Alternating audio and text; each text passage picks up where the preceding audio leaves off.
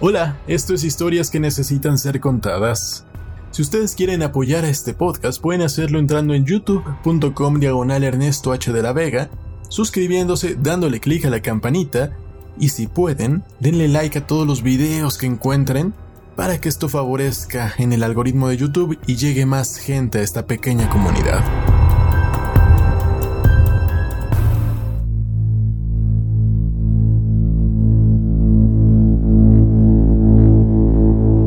Presentamos Orígenes, prohibida la entrada, de Frederick Brown.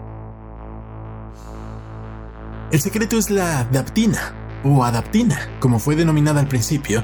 Después el nombre fue acortado hasta convertirse en daptina. Es la sustancia que nos permite adaptarnos. Nos lo explicaron cuando cumplíamos los 10 años. Supongo que antes nos consideraban demasiado pequeños para entenderlo, aunque ya sabíamos muchas cosas al respecto. Nos lo contaron cuando acabábamos de aterrizar en Marte. Ahora están en casa, hijos. Nos dijo el instructor en jefe una vez que estuvimos en la bóveda de cristalita que habían construido para nosotros. A continuación nos anunció que esa noche habría una conferencia. Una conferencia especial muy importante a la que debíamos asistir todos. Y esa noche nos explicó toda la historia con los cómo y los porqués se puso de pie ante nosotros, naturalmente tenía que llevar el casco y un traje especial con calefacción, ya que la temperatura de la bóveda era agradable para nosotros, pero insoportablemente fría para él. Y el aire era demasiado enrarecido para que pudiera respirarlo. Su voz nos llegó por la radio desde el interior de su casco. Hijos, ya están en casa. Esto es Marte, el planeta en el que pasarán el resto de sus vidas Ustedes son marcianos, los primeros marcianos. Han vivido cinco años en la Tierra y otros cinco en el espacio. Ahora pasarán diez años en esta bóveda hasta que sean adultos. Aunque hacia finales de este periodo se les permitirá pasar lapsos de tiempo cada vez más prolongados en el exterior. Después podrán abandonar definitivamente la bóveda, construir sus propias casas, vivir sus propias vidas como marcianos se casarán, tendrán descendientes que también serán marcianos. Es hora de que conozcan la historia de este gran experimento, del cual cada uno de ustedes forma parte. Y entonces nos la explicó. El hombre nos dijo que habían alcanzado Marte en 1985, no habían encontrado en el planeta vida inteligente, aunque sí muchas formas de vida vegetal y algunas variedades de insectos no voladores. Lo habían catalogado de inhabitable para las características terrestres, el hombre solo podía sobrevivir en Marte dentro de las bóvedas de cristalita o enfundando en el traje espacial cuando salía de ellas. Salvo en los días de la estación más cálida, la temperatura era demasiado fría para él. El aire era demasiado tenue y la exposición prolongada a los rayos solares podía matarle, ya que en Marte los rayos solares son menos filtrados que en la Tierra por la atmósfera. La bioquímica de los vegetales marcianos le era extraña, no podía utilizarlos como alimentos, por lo que tenía que traer la comida de la tierra o cultivarla en el invernadero de hidropónicos. Durante 50 años había tratado de colonizar Marte y todos sus esfuerzos habían fracasado. Además de la bóveda construida para nosotros, solo existía otro puesto avanzado, una segunda bóveda de cristalita mucho más pequeña que la primera y situada apenas a un kilómetro de esta se hubiera dicho que la humanidad no podría extenderse a ningún otro planeta del sistema solar salvo su tierra natal. Pues de todos ellos, Marte era el menos inhóspito. Si el hombre no era capaz de sobrevivir en él, no merecía la pena intentar siquiera la colonización de los demás. Y entonces, en el 2034, 30 años atrás, un brillante bioquímico llamado Weymouth había descubierto la daptina, un fármaco milagroso que actuaba no en el animal o en la persona que lo ingería, sino en los descendientes que engendraba durante un periodo de tiempo limitado después de haberse inoculado la droga. La adaptina daba a la progenie una capacidad casi ilimitada de adaptación a los cambios de condiciones ambientales, siempre que tales cambios se llevaran a cabo gradualmente. El doctor Weymouth inoculó la adaptina a un par de conejillos de indias y después los aparió. Los animales habían tenido una camada de cinco cachorros a los que el doctor colocó bajo condiciones diferentes y gradualmente cambiantes. Los resultados que obtuvo fueron sorprendentemente asombrosos. Al alcanzar la madurez, uno de los conejillos de Indias vivía tranquilamente a una temperatura de menos 40 grados centígrados, mientras que el otro se sentía perfectamente a gusto a un ambiente de 65 sobre cero. Un tercer animal se alimentaba con una dieta que habría resultado necesariamente mortal para un primo suyo normal. Y un cuarto conejillo de India sobreviviría sin problemas bajo el bombardeo constante de rayos X que habría matado a sus padres en cuestión de minutos. Experimentos posteriores con muchas otras camadas pusieron de manifiesto que los animales que se habían adaptado a condiciones ambientales similares se apareaban y sus descendientes quedaban adaptados desde nacimiento para vivir bajo tales condiciones. Hace 10 años nacieron ustedes, hijos. Sus padres fueron cuidadosamente seleccionados entre quienes se prestaron voluntariamente al experimento, y desde su nacimiento han crecido bajo condiciones ambientales cuidadosamente controladas y gradualmente cambiantes. Desde el momento en que los dieron a luz, el aire que respiraban fue enrarecido poco a poco, reduciendo su contenido de oxígenos. Sus pulmones han compensado esta escasez, aumentando muchísimo de tamaño, y ello explica por qué tienen unos pechos mucho más desarrollados que los de sus maestros y ayudantes. Cuando alcancen la madurez y respiren con normalidad el aire de Marte, la diferencia será todavía más acusada. Sus cuerpos están desarrollando pelo para permitirles resistir el frío, y ahora se sienten cómodos bajo unas condiciones que matarían en poco tiempo a la gente normal. Desde que cumplieron los cuatro años, sus cuidadoras y maestros han tenido que llevar protecciones especiales para sobrevivir en un ambiente que a ustedes les ha parecido totalmente normal. Dentro de otros 10 años, cuando alcancen la madurez, estarán completamente aclimatados a Marte. El aire de Marte será suyo, y sus vegetales su alimento. Les resultará fácil soportar las temperaturas extremas y se sentirán cómodos en sus temperaturas normales.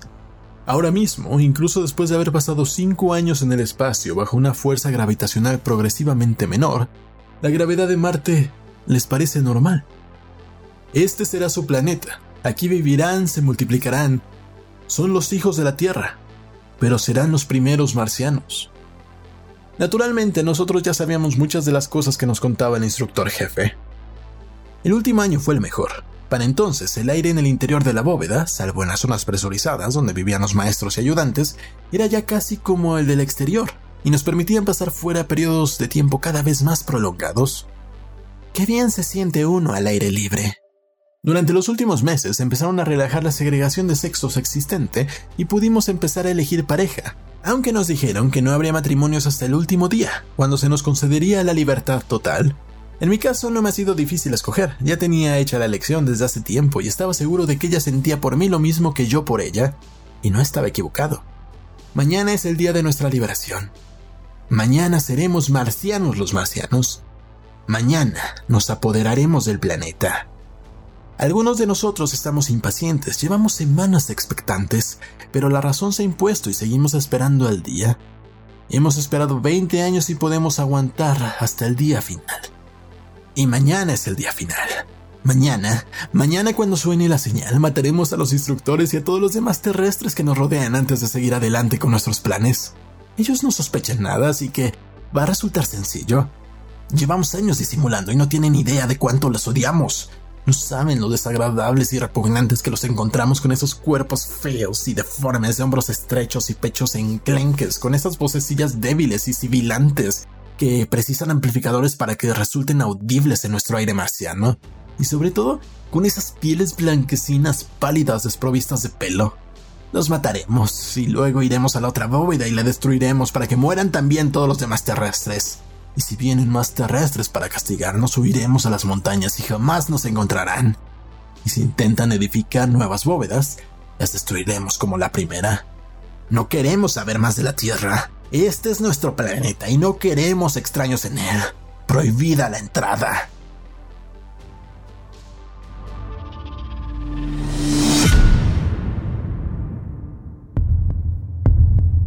Frederick Brown, nacido en 1906, fue un escritor igualmente dotado para la ciencia ficción y para el género de misterio, siendo el ganador del premio Edgar Award of the Mystery Writers of America en 1948 como autor de ciencia ficción es reconocido sobre todo por sus relatos ultracortos, muchos de los cuales solo tienen unos cientos de palabras. También fue uno de los principales introductores del humorismo en la ficción, y algunos de sus libros como Universo de Locos, El Marciano Vete a Casa, están llenos de una deliciosa ironía y todavía divierten hoy a miles de lectores. Brown trabajó durante muchos años para el Milwaukee Journal.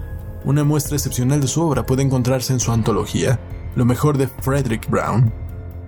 Y a continuación les quiero leer lo que escribió Isaac Asimov acerca de este cuento, de Orígenes.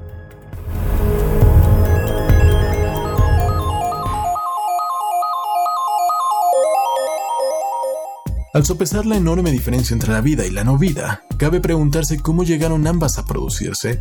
Lo hicieron separado. Eran ya en origen cosas distintas. ¿Existía al principio solo una de ellas y la otra se sumó de algún modo más adelante? ¿Estaba el universo vivo al principio y ha ido muriendo gradualmente? ¿O estaba muerto al principio y luego ha ido surgiendo la vida? En los tiempos anteriores a la ciencia, la idea más extendida era que la vida y la no vida habían surgido por separado mediante el acto creador de algo omnipotente. Existen numerosos mitos que detallan la creación del universo y de la vida por un ser sobrenatural, es decir, no sujeto a las leyes de la naturaleza según manifiesta el universo que nos rodea. Muchos millones de personas creen firmemente en uno u otro de tales mitos, pero no existe evidencia científica de ninguno de ellas. Las evidencias científicas recogidas poco a poco durante los tres últimos siglos dan a entender que el universo era algo no vivo al principio y que de algún modo aquí en la Tierra surgió vida de la materia no viva. ¡Qué extraño! La vida es tan diferente de la no vida. ¿En qué consiste la chispa inicial de la vida y cómo se inserta por primera vez en los seres no vivos? ¿Podemos encontrar una respuesta sin vernos obligados a apelar a lo sobrenatural? Un modo de hacerlo es concebir el tema como una cuestión de organización. La vida es un sistema químico mucho más organizado que la no vida y ofrece la posibilidad de un cambio químico tendente a una mayor organización. Cambio impulsado por alguna fuente energética como la radiación solar o el calor volcánico. En otras palabras, en la Tierra recién formada, los elementos químicos se hicieron cada vez más complejos y mediante cambios de sus estructuras provocadas por la aplicación de energía, dieron lugar a reacciones químicas progresivamente más complicadas. Así, al final se produjeron unas sustancias químicas capaces de reproducirse a sí misma, y en ese instante podemos hablar ya de vida.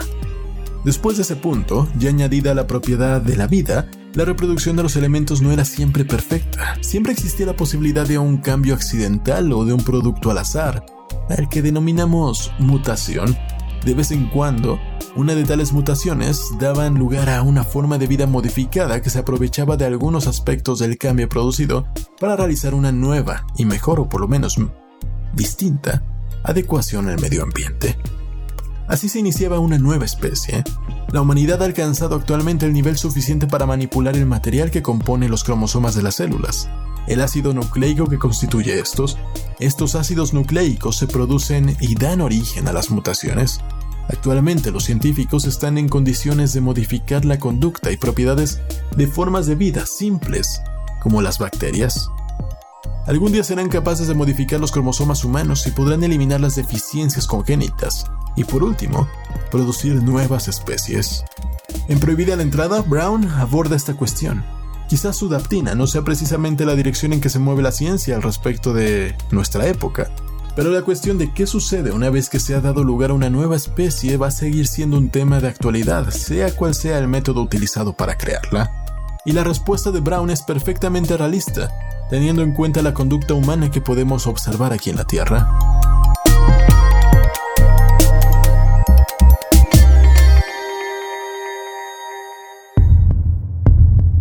¿Ustedes creen que el señor Asimov o el señor Brown se equivocan? ¿Que una especie basada en los humanos no nos daría la espalda para asesinarnos? ¿Para acabar con la especie débil? Solo basta ver un poco las noticias. Los invito a que abran Google News o su portal de noticias favorito y revisen qué es lo que está pasando el día de hoy. No pinta un bonito panorama, ¿verdad? Y sin embargo, es mejor a hace 50 años. Claro, siguen siguen habiendo cosas feas, asesinatos, delincuencia, posibles guerras, enfermedades, por supuesto que sí. Todavía nos falta mucho por avanzar. Y sí, hay un riesgo por ciertas personas que su fanatismo por la conspiranoia están haciendo que retrocedamos, por ejemplo, los antivacunas. Pero creo que tal vez puede ser menos peor el futuro. Hay esperanza. Con respecto a una especie basada en los humanos, me gustaría pensar que cuando menos los científicos buscarían que fuera una especie justamente mejor que los humanos. Que sea una especie que no necesite matarnos, porque habrá superado esos rasgos horribles de la humanidad. Muchas gracias por acompañarnos en historias que necesitan ser contadas. Si ustedes quieren apoyar a este podcast pueden hacerlo en los links que están en la descripción, pueden hacerlo por Patreon, PayPal, por la plataforma que ustedes quieran. Sus donativos pues a mí me sirven para que pueda dedicarle más tiempo, porque como ven estos días ha habido algo de chamba y he podido grabar muy poco. Si ustedes quieren mandar una historia pueden hacerlo a historias@ernestodelavega.com yo las voy a checar y vamos a hacer lo posible por grabarlas. Hace unos días hice un en vivo en mi canal de YouTube y bueno, ahí estuve jugando y contestando algunas de sus preguntas. La idea era convivir con ustedes para platicar mientras yo estaba jugando y ver qué es lo que ustedes ponían, qué es lo que ustedes me preguntaban. Hubo muy poca gente, también a mí se me ocurrió hacerlo muy noche, pero voy a intentar repetir esta experiencia el próximo sábado a las 9 de la noche. Espero ser puntual. y pues ustedes pueden dejarme preguntas en los videos de YouTube y yo ahí las voy a ir acumulando y las voy a contestar ese día. O ese día pueden aparecerse en el chat, hacer sus preguntas y yo las voy a ir contestando.